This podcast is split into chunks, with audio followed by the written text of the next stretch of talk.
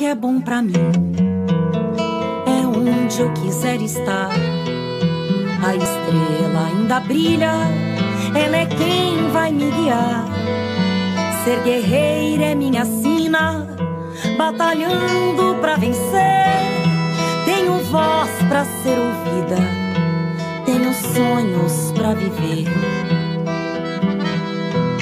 Não vão mais conseguir me anular, me calar. Ninguém vai me impedir de cantar e lutar. Seja em casa, no campo, na rua ou na praça. Chega de mordaça, agora eu vou falar.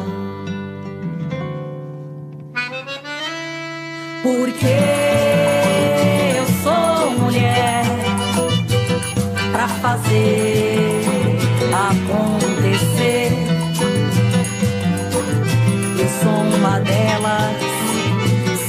Elas por elas, ocupando os espaços de poder. Na terceira aula desta semana no TV Elas por Elas Formação, vamos falar sobre as lutas por direito e justiça racial com a ex-ministra da Igualdade Racial, Matilde Ribeiro.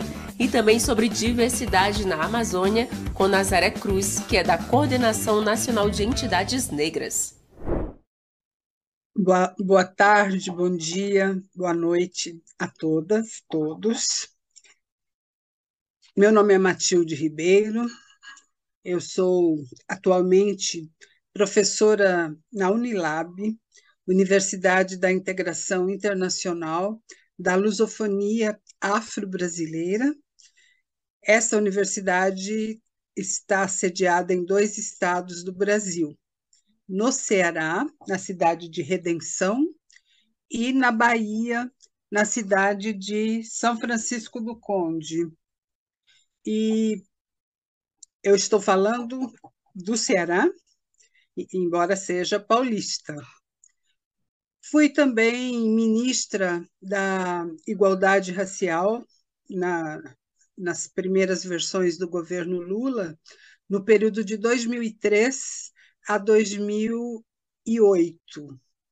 E depois esse trabalho continuou, já passaram seis, cinco ministros, ministras por essa pasta, e atualmente o presidente Lula, na sua terceira gestão, é, retoma o trabalho agora com um, uma outra nomenclatura, é, Ministério da Igualdade Racial, e a sigla é MIR, M-I-R. Estou aqui hoje para falar do mês das atividades e da importância de reflexão e ação em torno da, das proposições da ONU, Organização das, das Nações Unidas, que já há muito tempo criou dois marcos de luta. Claro que a partir da realidade das desigualdades e das discriminações e violências no, no, no mundo, e também é, reconhecendo o potencial orga, organizativo das populações negras pelo mundo afora e também das mulheres destacando crescentemente nas últimas décadas a Organização das Mulheres Negras. Eu falo de duas datas: o dia 8 de março, Dia Internacional da Mulher, e dia 21 de março, Dia Internacional contra todas as formas de discriminação racial. Esses marcos, né, eles têm a ver, como eu falei anteriormente, é, com um aspecto nocivo na sociedade, que são violências. Né? O dia 8 de março tem a ver, no seu histórico, com é, uma forma de repressão e de, é, e de castigo, né? um tipo de castigo às mulheres é, quando faziam uma greve né, é, nos Estados Unidos e foi ateado fogo neste, neste, nesta localidade, causando mortes, violências, transtornos, etc. E o dia 21 de março, ele tem a ver com a lembrança, para nunca mais acontecer, de um massacre que houve na África do Sul, na cidade de Chaperville, e eram estudantes fazendo manifestação contra o regime do apartheid, e este massacre causou muitas mortes e também é, muita violência em relação à, à forma né, de repressão policial e de desconsideração por parte do Estado da mobilização feita. Então, esses dois marcos, eles têm a ver com a existência dos, dos racismos, né, porque ele se manifesta de maneira diferenciada em cada país, em cada tempo histórico, mas a marca é sempre a sobreposição de uma raça subordinando outra raça. Né? É a forma mais é, tradicional e perpetuada de racismo é a, a, geração de privilégios para as populações brancas, para as populações de origem europeia, é, em detrimento da população negra indígena e dependendo de, de onde acontece o racismo, a xenofobia, a discriminação, também contra povos vindos de outros lugares e assentando-se em países em, busca, em diversos países em busca de melhor condição de vida, né? É, esta é, é estas formas, né, eu falei um pouquinho do racismo, mas vou falar também do machismo, né, que é a, a sobreposição e a construção de privilégios históricos para os homens em detrimento das mulheres, são históricos, né? E há uma combinação, né, hoje chamada de intersecção entre gênero, raça e classe social né? A somatória das negatividades em relação a humanidades e cidadania, é, é, com, com repercussão da condição de classe, de gênero e de raça, ela promove uma divisão na sociedade e também é, atrapalha, dificulta, né, impede o desenvolvimento pleno das sociedades. Né? E essa, essa intersecção, que do ponto de vista das discriminações é histórica, e também das desigualdades, ela também pode ser vista do ponto de vista do processo organizativo dos, desses grupos que eu mencionei, que sofrem discriminações históricas, é, o processo de rebeldia, o processo de luta permanente por direitos, por justiça, por democracia. Então, quando as sociedades assumem estas, esses marcos históricos, como o dia 8 de março, Dia Internacional da Mulher, e o dia 21 de março, o Dia Internacional contra todas as formas de discriminação racial, é, com, quando assume essas referências como um dia de luta, e é para isso que a ONU definiu, a partir de diálogos com sociedade civil e estados, é, quando define este dia, é exatamente para que todo ano a gente garanta não apenas a lembrança, mas a manifestação e também a passos adiante em termos de ação, considerando a, a, a finalização, a superação, a luta é, social somada à ação de Estado é, visando a superação das desigualdades e das discriminações. Este ano, por exemplo, o, aqui no Brasil, o presidente Luiz Inácio Lula da Silva provocou que no dia 8 de março fosse, fosse colocado em prática, anunciado como um exercício contínuo é, a partir dessa data, é, a garantia de direitos trabalhistas e de equiparação de salário para as mulheres, que historicamente têm salários menores do que os homens, e inserção no mercado de trabalho de maneira desqualificada, mesmo que tenham crescimento e ampliação da participação nos estudos. Né? Então, a equiparação de salários, como uma luta histórica do movimento feminista, das mulheres negras, é, dos setores que vivem discriminações nesse sentido, é, é um grande alento, é um grande passo para a construção da igualdade e democracia. E esta semana, no dia 21 de março, nós é, nos, nos deparamos positivamente com o anúncio de é, possibilidades é, de ações é, de maneira mais contundente no que diz respeito às ações afirmativas, a garantia de cotas no trabalho, na inserção do serviço público, de cotas nas universidades públicas.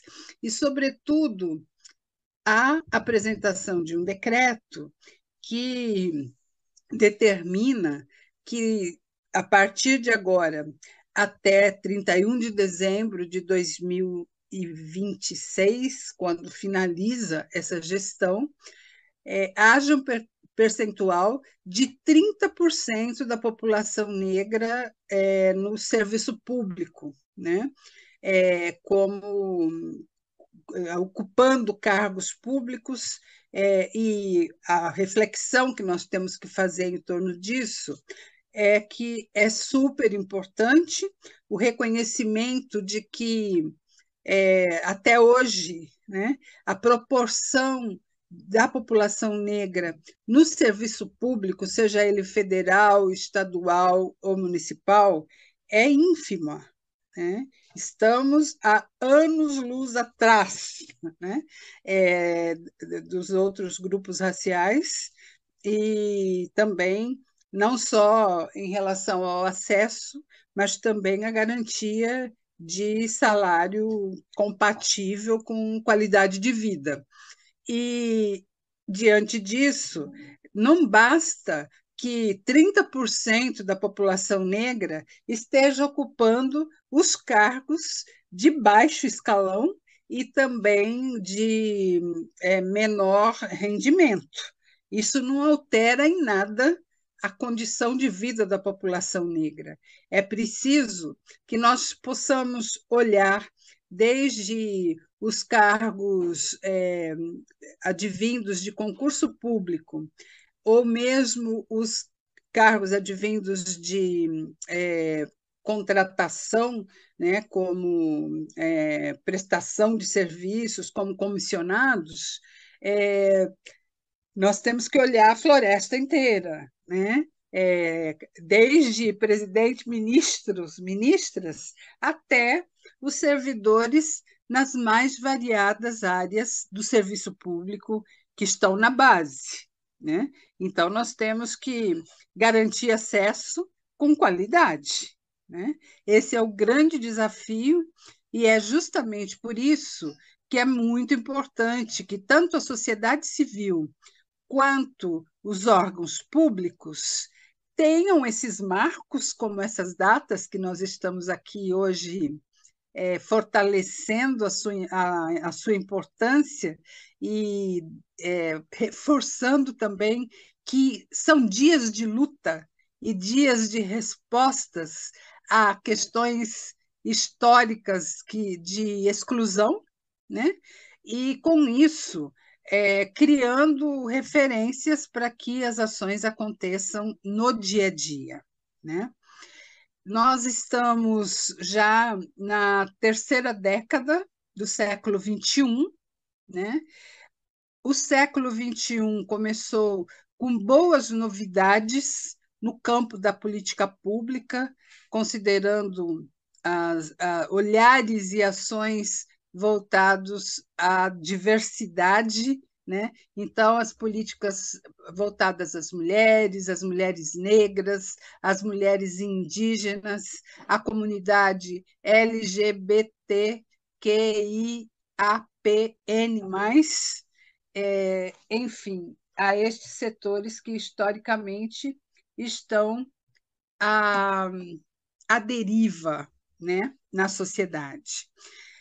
A política de igualdade racial e de, e de igualdade entre homens e mulheres ela não foi inaugurada no governo Lula na sua primeira gestão em 2003. Né? Já haviam iniciativas anteriores provocadas pela organização destes setores na sociedade, a luta antirracismo, a luta feminista, a luta contra a LGBTfobia, e no, Fernando, no governo Fernando Henrique Cardoso, alguns marcos foram inaugurados, mas no governo Lula, na sua primeira gestão, houve um incremento, houve um aprimoramento dos caminhos para a realização das políticas públicas, como, por exemplo, é, Secretaria da Mulher,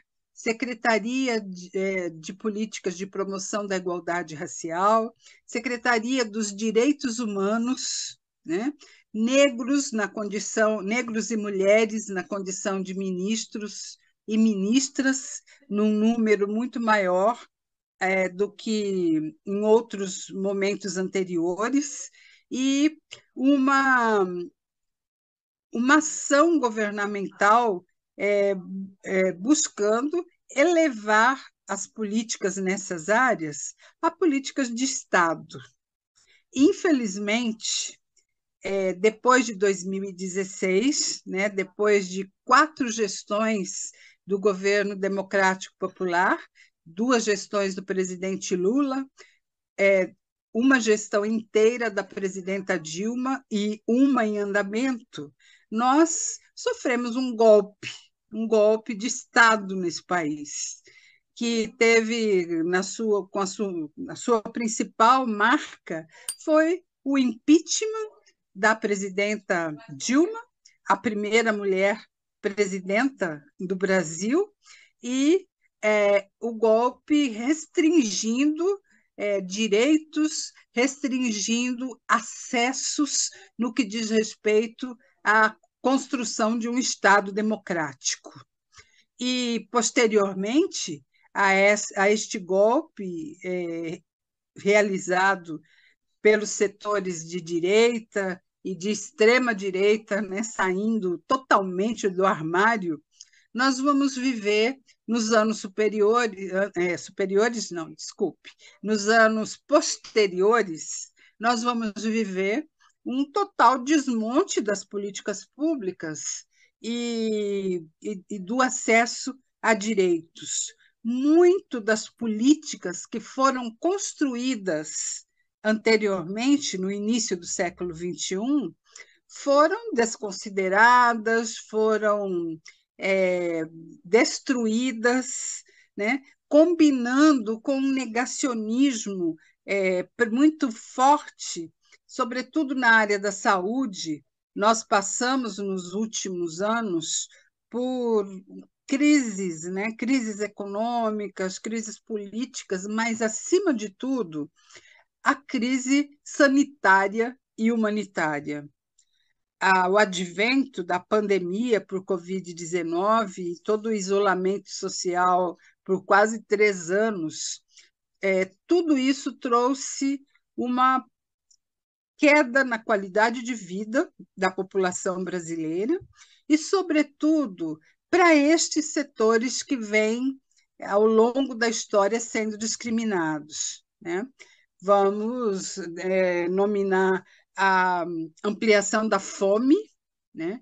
a situação do número de pessoas, o crescimento do número de pessoas que passam fome no Brasil aumentou vergonhosamente, acompanhando também da condição é, de desemprego, do baixo acesso à moradia, da baixo, do baixo acesso aos serviços de saúde, tudo isso contribuindo para a precarização, né, a vulnerabilização de vida da população pobre, e dentro dessa população pobre nós temos, por demarcação de dados, estatísticas oficiais, de que as mulheres, as mulheres negras, as mulheres indígenas e o todo da população negra e população indígena vive uma situação de, como já disse, total vulnerabilidade acelerada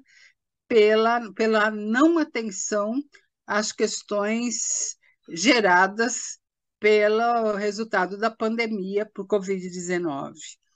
Morreram no Brasil cerca de 700 mil pessoas. É um número extremamente é, é, perturbador né? a população negra vivendo em perigo de morte, a população negra, como eu disse, mas também a população pobre, a juventude, as pessoas idosas, as empregadas domésticas, né? todos os moradores de rua, todos esses e demais setores tiveram queda de qualidade de vida, mas as mortes elas poderiam ter sido evitadas em grande número. As pesquisas atuais é, nos, nos demonstram que, se tivesse ocorrido um atendimento mais acelerado e adequado à saúde da população, por meio do Sistema Único de Saúde, o Ministério da Saúde tivesse sido mais vigilante e atuante no que diz respeito à condição da Covid-19, é, essas mortes ocorridas cairiam para mais ou menos um quarto. Né? Então, é, não, não temos nada a comemorar em relação aos anos passados é, de governos de direita, de extrema-direita, após o golpe de Estado com isso, eu estou é, querendo dizer que a eleição do presidente Lula veio a um excelente tempo, mas que os desafios são muito grandes. Né? Recuperar o equilíbrio social e econômico é, em relação a uma busca de maior distribuição de renda é extremamente importante. Nós sabemos que o Brasil é um dos países mais desiguais do planeta. Né? Não é porque é pobre, não. O Brasil não é pobre. Nós temos uma condição de é, uma concentração de renda numa minoria da população, né, que são as elites econômicas, as elites políticas, as, as elites no, no, campo da comunicação e assim por diante, é, em detrimento de uma maioria que vê sua vida prejudicada por todas essas crises que eu já mencionei antes. Então, é, os desafios desse momento eles são é, extremamente complexos, né? não apenas a presidência da República, não apenas essa gestão de quatro anos e o que virá por frente, pela frente, considerando a missão dos setores de esquerda, dos setores progressistas e democráticos nessa sociedade, é, nós temos que ao mesmo tempo que reconstruir o Brasil, é, responder a questões gritantes em curto espaço de tempo. Meu nome é Nazaré Cruz, eu sou de Belém do Pará, é, sou militante do Movimento Negro, sou da CONEM, né, que é a Coordenação Nacional de Entidades Negras, estou secretária de Formação Política do PT Pará. Sou mãe, né, e hoje eu estou passando aqui para a gente conversar um pouquinho sobre a Amazônia, sobre a população negra da Amazônia. Sou licenciada em História, com especialização em Relações Étnico-Raciais. É, nos últimos tempos, o enfrentamento da questão racial na Amazônia tem sido bastante delicada. Primeiro, nós precisamos falar de uma Amazônia muito diversa, né? Uma Amazônia com população negra, com uma presença significativa da população negra, com uma presença de povos indígenas. Porém, quando se fala em Amazônia, é, outros lugares fora da região norte é, fora desse território, se tem muito uma imagem de que não tem negros e negras nessa Amazônia, mas tem. No Pará, por exemplo, nós somos mais de 70% da população. E essa Amazônia negra, ela é uma Amazônia invisibilizada. Você vê tantos debates sobre a Amazônia, você pouco ouve falar sobre a população negra da Amazônia. E essa população negra da Amazônia, ela é ribeirinha, ela mora na floresta, ela mora nos campos, ela mora na cidade. Nós temos inúmeras comunidades remanescentes de quilombo na Amazônia. No Pará, nós temos mais de 500 é, comunidades remanescentes de quilombo identificadas em processo de titulação. É, então, a gente precisa falar desses territórios. Falar do enfrentamento ao racismo nessa região, primeiro é falar de um processo de invisibilidade, Segundo é pensar que existe o Brasil e existe a Amazônia. A Amazônia da floresta, da biodiversidade, mas a Amazônia composta por pessoas, por populações, territórios esses afetados pelos grandes projetos pensados nacionalmente e que vêm para esses territórios, que inundam as, né, os territórios quilombolas, que promovem o deslocamento dessas famílias, é, sem levar em conta os impactos ambientais, o que isso causa, porque muitas dessas famílias vivem da agricultura, vivem da pesca, e esses grandes projetos que são instalados aqui na Amazônia, eles não levam em conta todos esses impactos ambientais para esses territórios.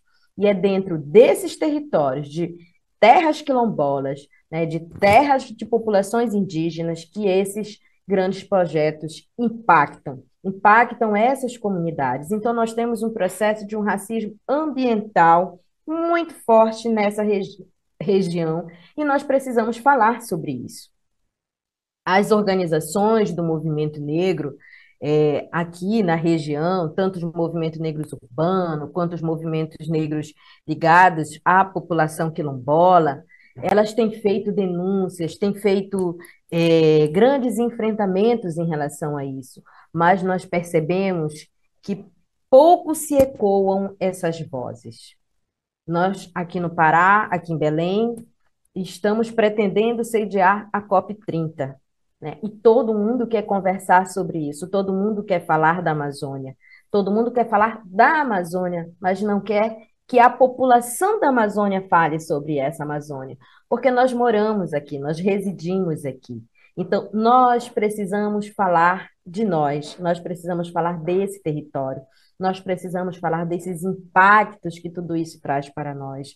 Tem a população indígena que está sendo dizimada, mas tem a população quilombola que também está sendo obrigada a sair dos seus territórios porque os grandes projetos passam por dentro desses territórios. Essa população é expulsa das suas áreas, essa população é impedida de acessar seu próprio território. Então, você imagina os conflitos que isso geram. Nós temos conflitos é, dessa demanda aqui no Pará e temos em outros estados também.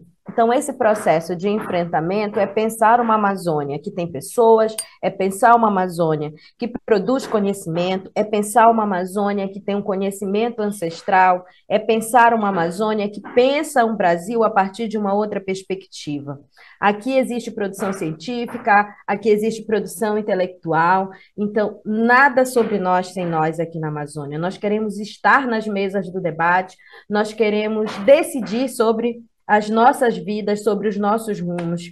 E é uma Amazônia de biodiversidade, mas que não adianta de nada preservar essa floresta, entre aspas, se não preservar a vida da população que mantém essa floresta em pé. Então, nós precisamos valorizar as populações que moram na Amazônia, a população negra que vive na Amazônia e que, infelizmente, está invisibilizada nesse debate nacional e internacional sobre a Amazônia. Anote na sua agenda e compartilhe as aulas do TV Elas por Elas Formação com as suas companheiras. Reveja esta e outras aulas na playlist TV Elas por Elas Formação no canal da TV PT no YouTube ou em formato de podcast no Spotify.